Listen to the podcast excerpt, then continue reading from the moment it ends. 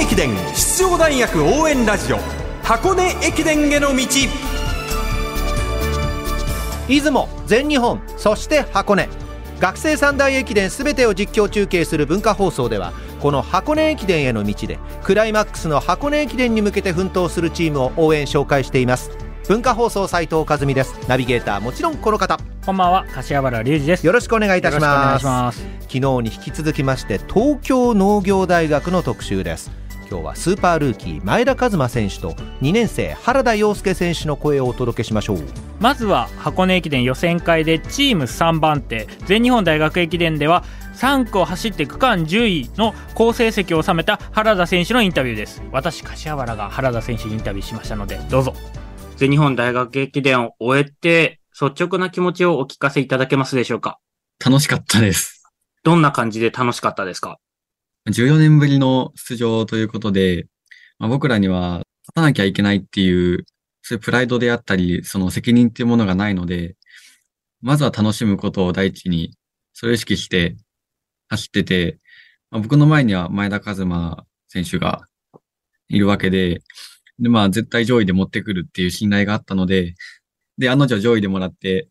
で、各校の名だたる選手のエースと一緒に戦えたことがものすごく楽しかったです。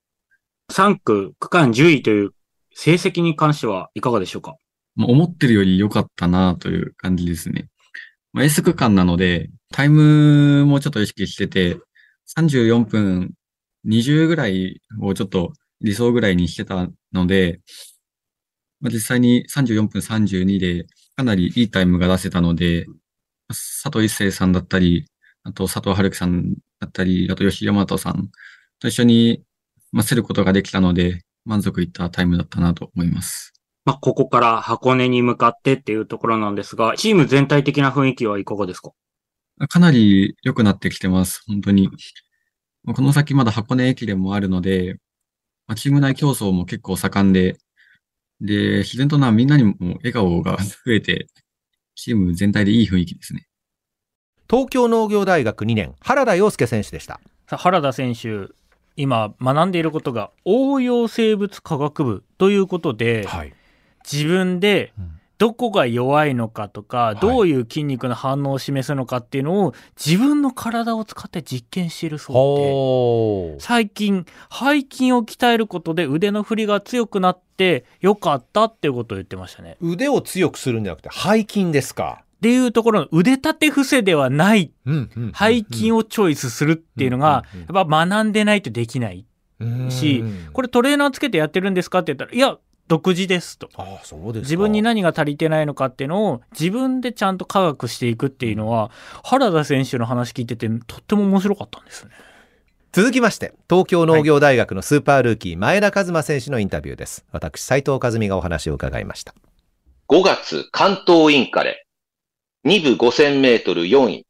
13分57秒25。青山学院鶴川正也選手に次ぐ日本人2位。このレースはどのような感じでしたか？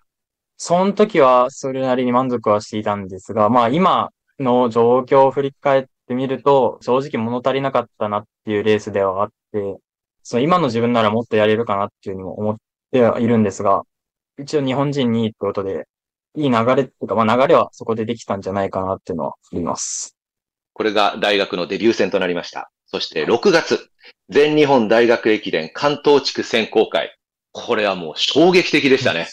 1万メートル全体の3位、日本人トップ。28分03秒51。20歳以下 U20 の日本歴代2位。すごいですね、これ。現地でも私も拝見してましたけれども。見ててワクワクしました。あ、本当ですか？ありがとうございます。これはどういうお気持ちでレースを進めていたんでしょうか？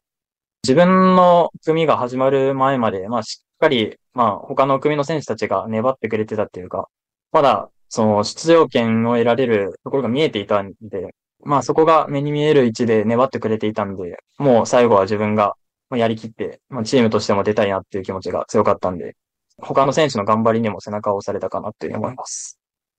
最後まで粘れたということでいいですよね、あれは。そうですね。もう粘るっていう自分の強さを発揮できたんじゃないかなって思います。はい10月箱根駅伝予選会。前田選手は初のハーフマラソンを走って、全体の9位、日本人トップ、1時間01分42秒、U20、20歳以下の日本歴代2位、素晴らしい走りでしたけれども、改めて、あの、試合を振り返っていただけますか？そうですね。まあ、もう、初めてのハーフってことで、まあ、いろいろわからないこともあったんですけど、まあ、とりあえず15キロまでは、まあ、集団についていくってことで、もう並木さんの後ろをずっとつかしてもらうっていうふうに決めてて、まあ、はい15キロ以降は、まあ、余裕があったら、もうその分、もう出し切って終わるっていう形で、最初から決めて走っていたんで、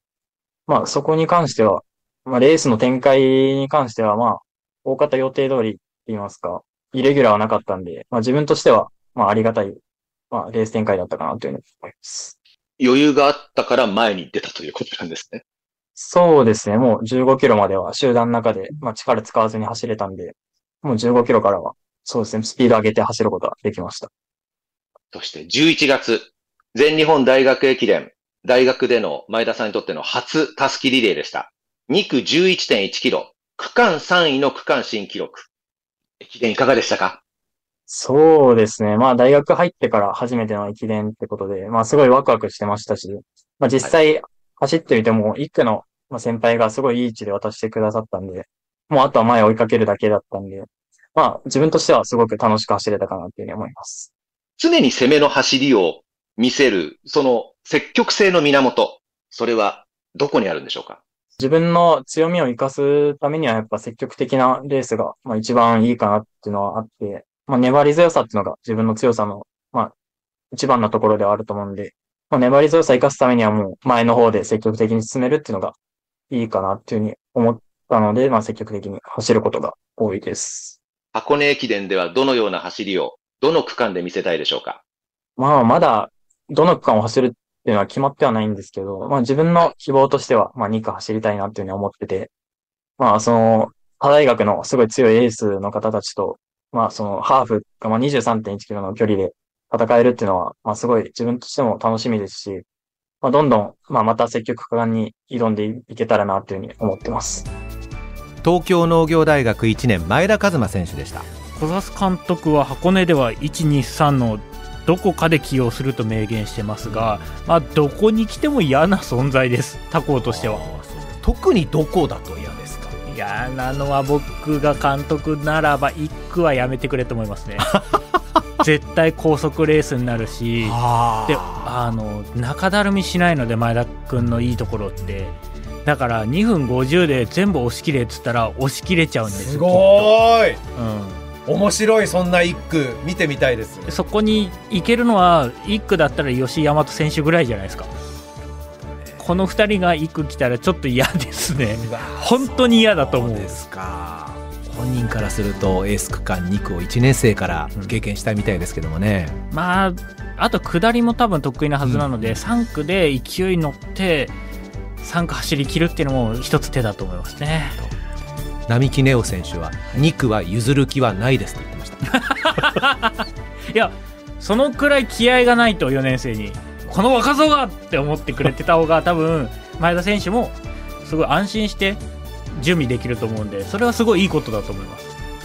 ナビゲーター柏原隆二さんでした。ありがとうございました。ありがとうございました